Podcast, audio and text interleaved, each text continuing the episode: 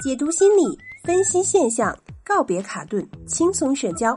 这里是恋爱成长学会，我是安迪。最新一期的《浪姐》，不知道大家有没有收看？在这一期节目当中，一直以恨嫁为标签的甜美小姐姐金莎，就和以小作精人设的伊能静在异性沟通上一见高下了。当时啊，训练室中出现这样一个场景：金莎呢给一个男生发信息，对方就回应说这会儿有点忙，金莎则倍感尴尬，问一旁的张雨绮要怎么做。一向心直口快、人狠话不多的琪琪子觉得这不是自己的 part，于是转身离去。看到这个场景，小可爱们，假如你是金莎，你会怎么说呢？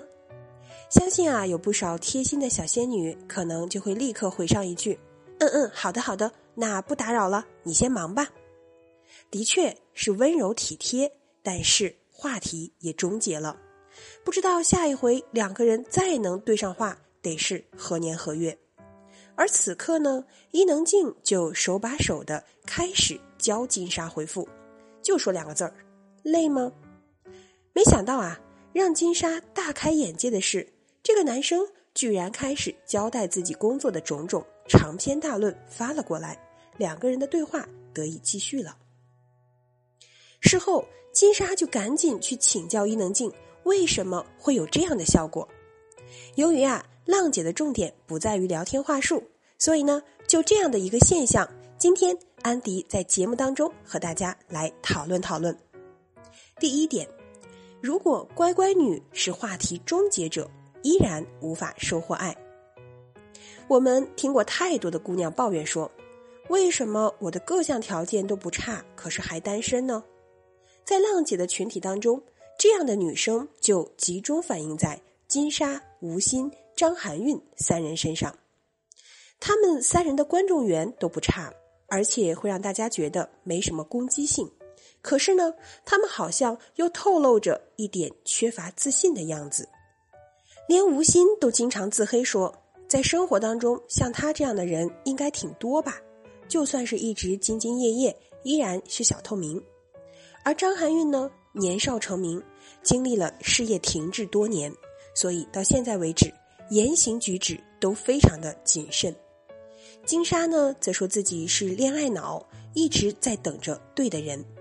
除了清纯女神之外呀，很少有人会发现，金莎有很多脍炙人口的歌曲，其实都是自己操刀作词作曲的。她也绝对算是音乐界的才女本人了。然而呢，公演至今，三人排名都不高，甚至有可能面临被淘汰的风险。其实，这样的姑娘在生活当中的确会被认为优秀，可是呢，往往内心有一个期待，就是我不用争，不用抢，你应该看到我呀。所以呢，在展示层面上就会比较佛系。我经常会听到一些年轻的妹子说：“安迪姐啊，如果他爱我，他应该知道我怎么想啊；如果他爱我，他应该知道我想让他怎么做呀。”说到底，他没这么做，就是不够爱我。正是因为这些姑娘太笃定这条恋爱的金科玉律，所以呢，导致她们就算自身条件不差，也特别容易早早就放手追求自己的幸福，被动的等待着男生来追自己，而自己呢，啥也不做。有时候啊，好不容易鼓起勇气主动去找男孩子了，又觉得自己特别掉价儿。这种认知心态不改变，脱单的确是老大难。再比如，之前就参加过恋爱节目的吴昕，有一次半夜收到一个男生发信息问：“你睡了吗？”吴昕呢就回了一个：“咋的？有事儿吗？”一众看客忍不住发言说：“哎，怪不得他单身呢，因为这样的回应方式啊，那是很多已婚的小姐姐用来挡桃花的。”半夜有男生主动关怀你，难道真的想知道你有没有睡觉吗？难不成有什么事儿非要这会儿请教你吗？那非常显然就是暗送秋波呀。再说张含韵，她在《身临其境》的节目当中被郭麒麟多次明的暗的表白，可是总感觉张含韵也并不是装傻，就是没有往那方面去想。有很多的乖乖女啊，都会抱怨男生不主动，可是人家真的主动了，自己呢却接不住。听到这里，亲爱的，你是不是也有类似的情况呢？在脱单过程中，认知心态不调整，后续就算有再多的技巧，其实都有可能成为你解决幸福路上的拦路虎。那快来添加我的小助理微信“恋爱成长八八八”，找到我。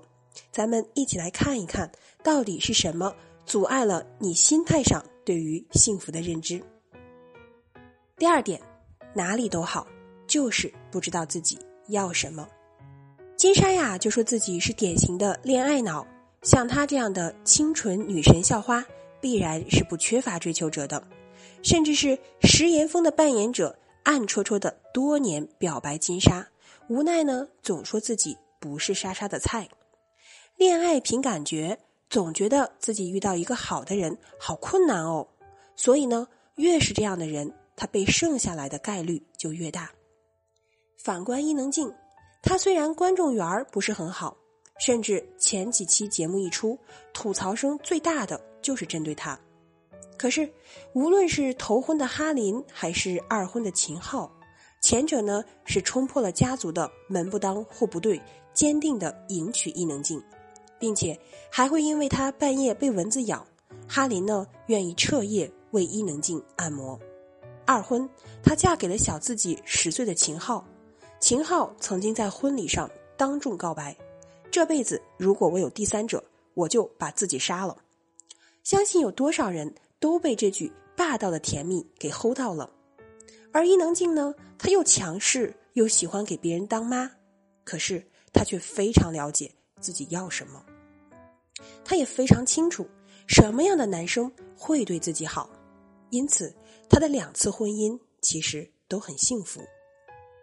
我曾经呢也接到过学员头婚的时候找了一个各方面都弱于自己的，以为自己好控制男生，结果呢反而被婚内的一地鸡毛磨得体无完肤。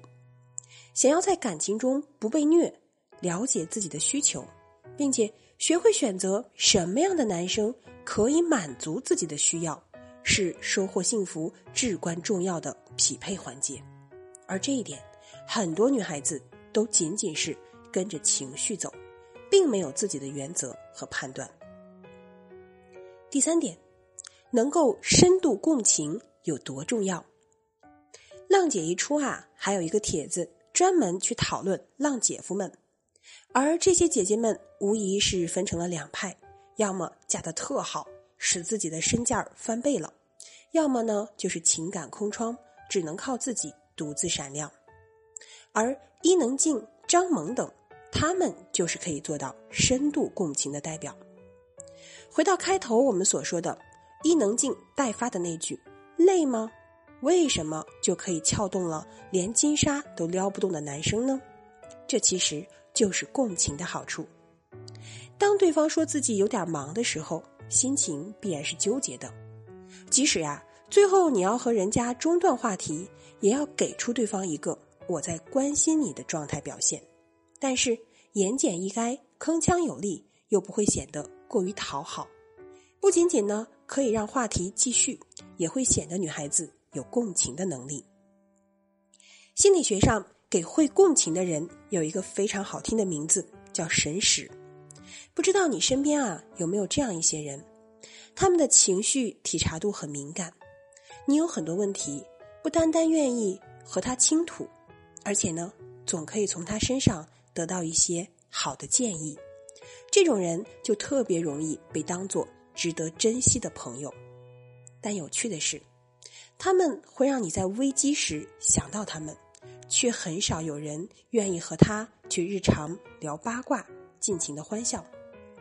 所以呢，才女伊能静写书分享小作文，并且秦昊在回顾两个人第一次见面时，他和伊能静抱怨说，觉得自己没有办法参与很多作品，而伊能静呢，就深度共情，安抚道：“啊，你别这么说，你不知道我有多羡慕你，你有那么好的片子可以拍。”上来就和大导演去合作，你不像我哦，有的时候为了生计要去做一些自己不愿意做的事儿。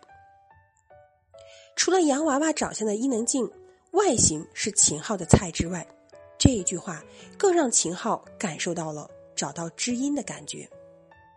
我们有很多活泼外向的妹子，生活中朋友不少，可是深入的亲密关系却很少，就是因为缺乏共情的力量。而很多人呢，又会觉得伊能静这样的不想和他做朋友，但是又不得不佩服他，在很多关键点上很有自己的独立见解。无论在收听节目的你缺乏的是哪一方面，我们都可以和咨询师好好聊聊。帮你一对一深入的补充完善我们的性格，这么一来呢，一定会在脱单路上增加一柄神助攻。好，由于时间关系啊，咱们再说最后一条：主动选择才能脱颖而出。